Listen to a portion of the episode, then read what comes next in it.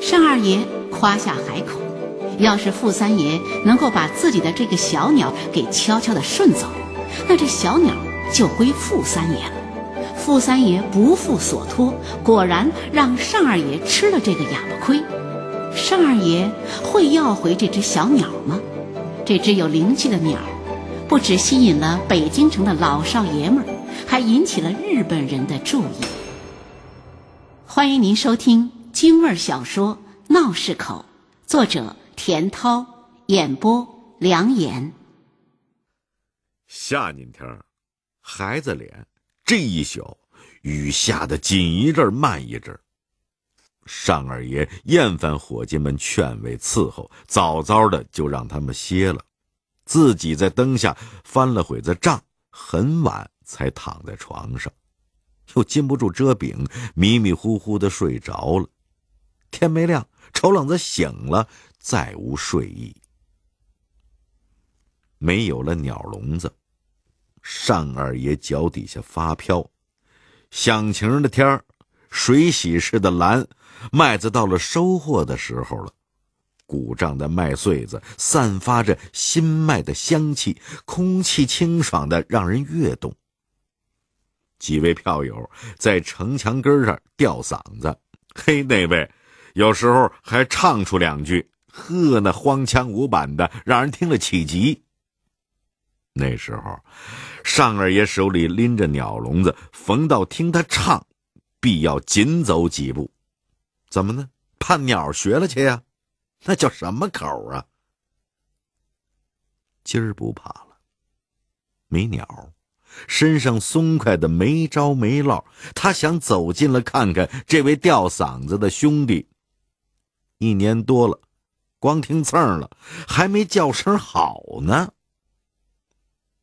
尚二爷老远就看见一个人提着鸟笼子闲逛。那鸟笼子看着眼熟，没错，就是自己那只。再看，还能是谁呀？傅三爷。呵，三儿，这么早？又瞧您说的，您说的“人勤鸟不懒”，这不是 有智子吗？尚二爷见了高兴，就示范着怎么拎鸟笼子。哎中指勾住挂钩啊，这么勾的结实。笼子用不着大亮点儿，红垫壳那是文鸟，贴着草皮走就行。哎，是。见尚二爷已经平静，一边给尚二爷领着道，一边献着殷勤。嘿，让您说着了，亏了没换笼子，到我那儿。就跟到了亲戚家串门似的，一点都不认生。尚二爷无可奈何，经点心，兄弟，不是哥哥不让着你。再金贵的东西，哥哥什么时候含糊过？不过这养鸟可不比斗蛐蛐，好歹一百天就完了。这鸟弄好了能活十来年，想养出玩意儿不下大功夫可不行。心里还得干净啊！什么名利荤腥的，你都给我躲着点为什么呀？养鸟是养人的心性，那些玩意儿跟鸟不沾边傅三接过茬哎，是您呢，我听您的。忽然，他有了醒悟。哎，不对，哥哥，我最近可没沾荤腥你家不打自招了吧？嘿嘿，你瞒得了别人，瞒不了我。店里那大姑娘住了多少日子了，还没要店钱呢吧？切！他见傅三儿低头不语，就撇撇嘴儿：“你小子一撅屁股，我都懒得说你。”傅三儿非常的委屈：“是我屋里说的吧？他知道什么呀？”傅三儿不情愿说这事儿，可如今不能不说了。姑娘没给钱住店，那是真的。孩子不是花光了吗？要不这么着，哎，我回去把他轰走。什么东北逃亡的抗日救亡，这是买卖。住店拿钱，没钱走人。我我我我我犯不上做这好人，您说是不是？尚二爷听出话里有话，怎么着？那姑娘哪儿来的？东北呀，小日本子不是把东北占了吗？这不跑到北京投亲戚来了？亲戚呢？没找着不是？得，算我没说。缺钱了，柜上拿去。哎呦，免了吧，我怕达子呀找人凿我一顿。嘿，二哥，待会儿茶馆喝茶，我这带着呢，龙井明前的。尚二爷遛鸟回来吃早点，往常呢一碗豆浆，两个糖油饼，要不呢就是两个烧饼，一碗炒肝。吃完早点进茶馆。在茶馆里，红电壳的笼子挨着古爷的摆铃，听着吱吱喳喳的叫。那时候，茶馆里飘着茉莉花的香，哎，阳光徐徐射进玻璃窗，外边吱吱扭扭的小推车的声音，汪汪的犬吠声，哎，这都是鸟的血口。古爷逢到这时候，常会闭着眼听鸟顿挫有序的鸣叫。那神情，像是跟着鸟们飞进广阔的天宇，湛蓝、开阔、无拘无束的。后来红电壳揭开半个笼罩子，听红电壳学叫，嗯。顾爷都会情不自禁的说：“真好，名角儿啊！模样、身段、嗓子，绝了！”哟，您是说谁呢？红电壳啊！你瞧这宽、龙、琴多，这鸟精上的要求咱占全了，难怪会有这么多人惦记上。转瞬间，人走了，鸟没了，尚二爷懒得进茶馆子。不是傅三爷叫洋车接，尚二爷真想缓缓这别扭劲儿。您现在正在收听的是北京故事广播长书天地京味小说《闹市口》。茶馆里出奇的热闹，几十双眼睛巴巴的接着尚二爷进门。傅三儿迎过来，伸手搀扶着尚二爷坐在上座。尚二爷面前是张八仙桌，桌子擦得一尘不染，老红木包浆莹润，阳光一照，那颜色让人想到刚出锅的糖炒栗子。桌上盖着块红布，嘿。猜不出盖着什么。尚二爷知道傅三爷爱显摆，能在众人眼皮子底下把鸟偷到手，这份能耐还小吗？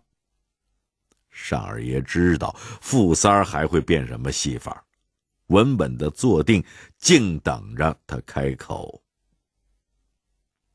傅三儿等茶馆的人都坐稳了，起身抱拳：“哎，各位街坊朋友。”我昨儿把尚二爷的鸟给拎走了，尚二爷生气了，嘿，转身给尚二爷作揖。尚二爷，恕富三鲁莽，兄弟给您赔罪了。尚二爷欠欠身，摆摆手，得了便宜卖乖是吧？免了。富三接着显摆。哎，那年我跟尚二爷要了条蛐蛐，斗了三盆。那蛐蛐厉害，勇闯三关，挣下一兜银子。您问那钱呢？嘿，有一说啊，来的容易，去的也快。香了嘴，臭了屁股，爷们的点子乐的事儿啊，也就不细表了啊。您想听啊？哪天鸿宾楼，我伺候您一段。今儿这场面就是清茶。再想那蛐蛐挣钱，尚二爷不让了。嘿，尚二爷仁义，往日里尚二爷手里有的，我喜欢什么要什么。再心爱的玩意儿，只要我张嘴，没有不允的。尚二爷当着诸位街坊朋友的面啊，我得埋怨您一句：我这撒泼耍赖的毛病，嘿，这是不是您给惯的呀？啊！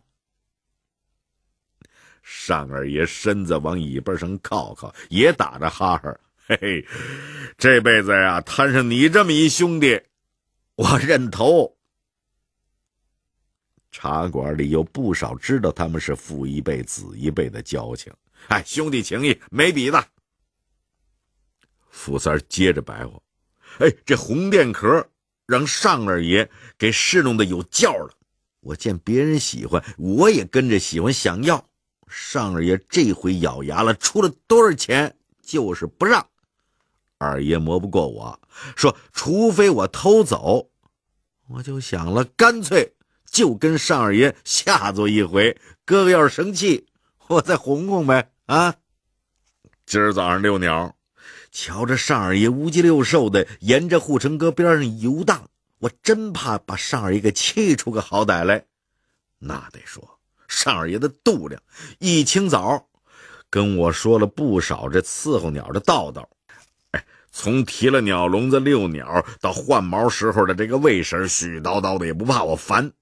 我知道了，二爷不是不愿意把鸟给我，而是怕我贪图名利，亏待了二爷精心调教出来的玩意儿。转身又对尚二爷：“哥哥的话我记着了，话又说回来，让我立马修炼出道行，那还得有些日子不是？那什么，这鸟啊，还是您的。原本也是想弄点乐子，这乐子玩大了，哥您别生气啊。”这是鸣禽，就我这主，有空啊，哎，您调换只好的黄鸟，兄弟也就知足了。尚二爷瞥了傅三儿一眼，怎么着，傅三爷想当着大伙的面撅我？哎，瞧您说的，我哪敢呢？话是我说的，说话算数。是祖上教给我的德行，鸟叫差了音儿，就脏口，那鸟就要不得了。人要是说话不算数，那还活什么劲呢？茶馆里的人们有叫好的，有鼓掌欢呼的，茶馆爆棚，这还不多见。街面上走道的人还以为茶馆里添了评书呢。富三儿。紧接着又跟尚二爷说：“哎，要不这么着，我富三说的，哥哥您也得应下。不知道你又要出什么幺蛾子，你说吧。”傅三走进八仙桌，唰啦一下掀开红布，一桌子耀眼的银元，整齐的摆在了桌上。这归您。红电壳，您放心，打今儿起，智化寺里又多了一位俗家弟子。我远离红尘，精心侍弄这鸟。尚二爷起身叫声：“达子，叫车，咱赶紧躲开这儿。傅三爷要买前门楼子了。”别介，二爷，您这不是骂我吗？尚二爷起身，是把大车店都押上了吧？这不明摆着置我于不仁不义吗？得了，打今儿起啊，我没有富三这兄弟。富三双膝跪地叫了声：“二爷，没什么，也不能没您哥哥。”尚二爷不再追问这鸟是怎么丢的。富三儿的脸大，门子多。越是这样捂得严实，尚二爷觉得他不该让富三儿为难。早起遛弯回头进茶馆子，时不常能见到提着鸟笼子的富三爷。蓝细布鸟笼罩子洗得渐渐少了色，见了尚二爷，富三儿会把鸟笼子递过去。二爷，哎，那口喜鹊叫还真就压上了。待会儿啊，咱到茶馆听听去。尚二爷掀开罩子搂了一眼，杠子布垫干干净净，鸟这雨顺油光。见了二爷，嘿，还歪着头请安。尚二爷就放下布罩子。天凉了，晚点溜，不碍事。就说这傅三爷吧，得了鸟以后像换了个人，说话规矩了，办事秀气了。老话江山易改，本性难移。可是傅三儿对这鸟比侍弄那买卖还上心。尚二爷信大伙说的，傅三儿打小就有股子横劲儿，甭管干什么，只要自己认准的，一准儿能把他撕摸清楚。这正是尚二爷能把心平和下来的原因。有时候见到傅三儿，还要嘱咐一句：“别耽误了买卖，玩物丧志，玩人丧德。”二哥，我可没教过你这个。放心吧，二爷，嘿，我还得混嚼咕不是？最近逃难的人越来越多，都说是关外来的，那大炕都恨不能起二层了。哎，您说这小日本要干嘛呀？说不好，反正。不像是向着溥仪皇上的。傅三儿眨巴眨巴眼，压低了声音：“他要是憋坏，咱们就扇他几个。”尚二爷笑着：“主意不错，就这么着了。”地地道道的京腔京韵，难得一见的北京风情，老北京的一段老故事。老北京玩家的趣味人生，家国之情怀，京都之气象，玩物之雅趣，人际之分寸，都在这余音缭绕的故事当中让人回味。欢迎您明天同一时间继续收听《常书天地》节目，京味小说《闹市口》选自《北京文学杂志》，作者田涛，演播梁岩，编辑张璐。录音：马笑宇。